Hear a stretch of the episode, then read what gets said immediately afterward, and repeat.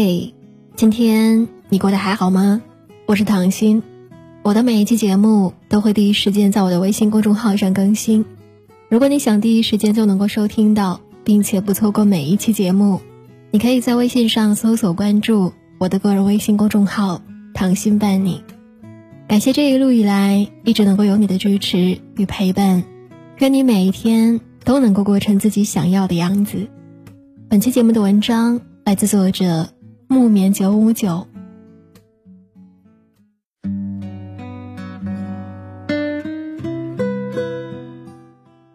前不久，北师大学教育部讲师程梦在一席的演讲中讲述了一个农家子弟的故事。他说，一位重点大学女博士最担心的时候，就是每年的开学季。爸爸本来是抽烟的，但是为了让孩子上学，把烟都给戒了。家里实在是困难，上初二的哥哥觉得他成绩比较好，就主动辍学去早餐店打工。哥哥做早餐非常的辛苦，几个月之后头发都白了。程梦自己也是农村出身，他总结道：这些孩子很清楚家人的付出和牺牲，唯一能做的就是让自己真的成为一个读书的料，像一个苦行僧那样自制和专一。用更好的成绩来回馈深爱自己的家人。学习对他们来说不只是一种个人事务，而是一种道德事务。言语之间满是身为人子的内疚感。农家子弟的圈层进阶总是充满了家人的牺牲，但其实并不是只有贫困家庭才需要牺牲的。我自己的毕业论文主题就是教养牺牲。访谈了十几个家庭，给几百个家庭发了问卷之后，我发现，在并不贫寒的家庭当中，甚至是一般人看来富裕的家庭中，父母也做了许多让步和牺牲。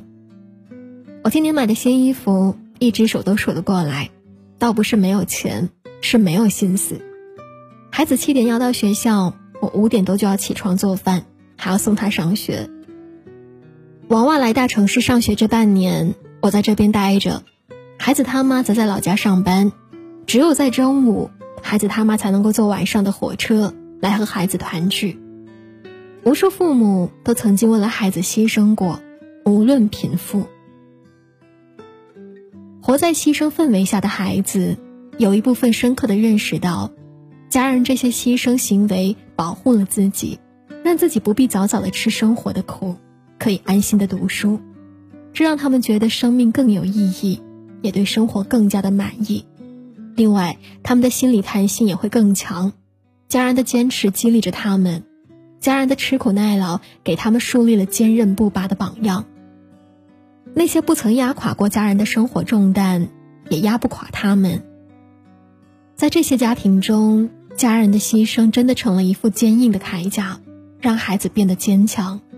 但是在另外一些家庭中，孩子却被牺牲这副所谓的铠甲压得喘不过气来。黄执中曾在《奇葩说》上重新解读妈妈吃鱼头的故事。妈妈吃了一辈子的鱼头，临终前却告诉小孩：“我从来都没有喜欢过吃鱼头。”这句话足够孩子内疚终生。孩子会觉得家人做出巨大的牺牲都是被迫做出来的，都怪我。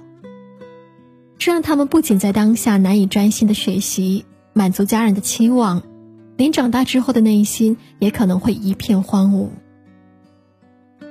看惯了家人的牺牲，很多孩子长大之后会误以为这就是人与人之间的相处方式，所以当他们进入一段亲密关系的时候，可能会忍不住用力过猛，委曲求全，万般讨好，因为他们从父母的身上只习得了一种方式。爱一个人就是为他牺牲，同时家人的牺牲示范也可能会吓到他们，甚至包括不敢生孩子，因为他们觉得自己如果做不到像家人那样，自己的孩子会怪自己做的不够好，或者担心自己的孩子也会背上跟自己一样的精神枷锁。其实不是所有做出牺牲的家庭，孩子都会有内疚感的，牺牲行为不同于牺牲感。牺牲行为加委屈加道德绑架才是牺牲感，正是这些牺牲感困住了那些内疚的孩子，在鱼头的故事中，如果那个母亲的快乐真的是来自于子女吃鱼肉的快乐，她就不会觉得这叫做牺牲，也不会有委屈。可是他在临终前讲出的那句话，真正的含义是：我一辈子都想吃鱼肉，我从来都没有开心过。你看我有多爱你。这就是父母们的牺牲感。牺牲感一旦以父母的委屈痛苦为基石，孩子就感受不到爱了。伊能静在生下女儿小米粒之后，暂时退出娱乐圈。有网友评论：“这是每一个妈妈都有的牺牲。”但伊能静反驳道：“我所做的一切都是心甘情愿的，并没有为孩子牺牲任何东西。孩子没有要你牺牲什么，他要你快乐。这对于父母来说，正是做出牺牲选择前要明白的一重要原则：自己也要快乐。这不是要道德绑架，哪怕牺牲也要强行快乐，而是说不必为难自己，过度牺牲。”其实孩子们需要的、想要的，未必有过度牺牲的家长们想象的那么多。孩子们肯定不想听到家长总是说“都是为了你”，要是没有你就好了。每一个子女真正想要的是父母快乐，而不是父母的委屈牺牲。家人曾经的牺牲是为了更好的未来，而不是之后无休止的反向牺牲。如果是这样的话，那么牺牲就毫无意义了。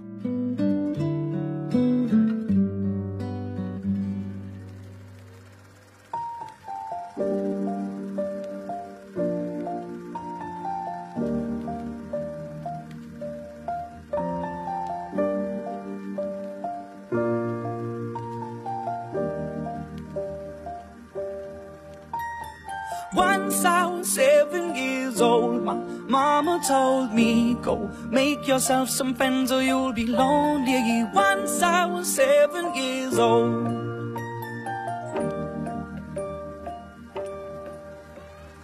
It was a big, big world, but we thought we were bigger. Pushing each other to the limits, we were learning quicker. By 11, smoking herb and drinking burning liquor.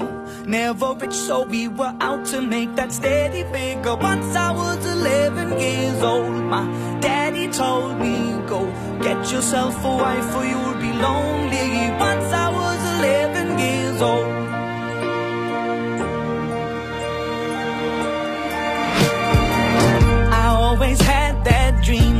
My daddy before me. So I started writing songs, I started writing stories. Something about that glory just always seemed to bore me.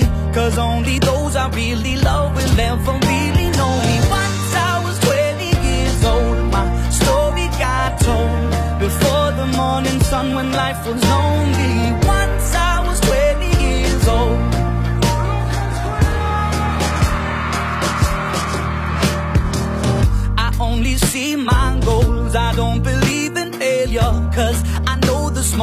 voices, they can make it major. I got my boys with me, at least those in favor.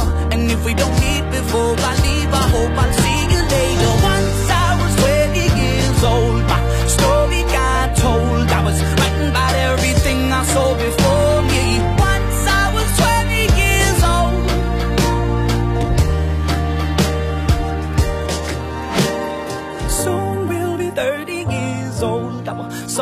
been sold. We've traveled around the world and we're still roaming. Soon we'll be 30 years old.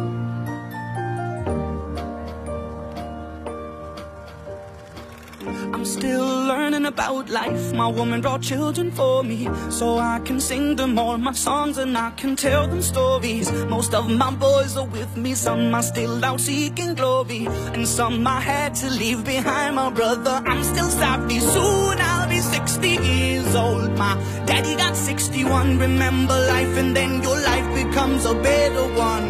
I made a man so happy when I wrote a letter once.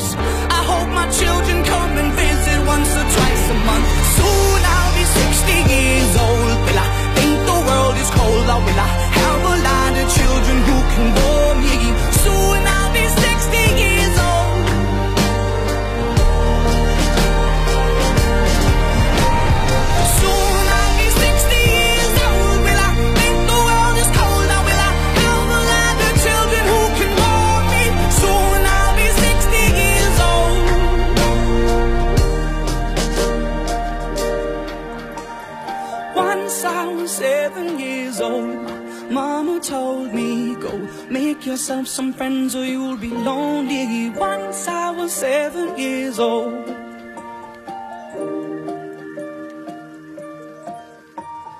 Once I was seven years old.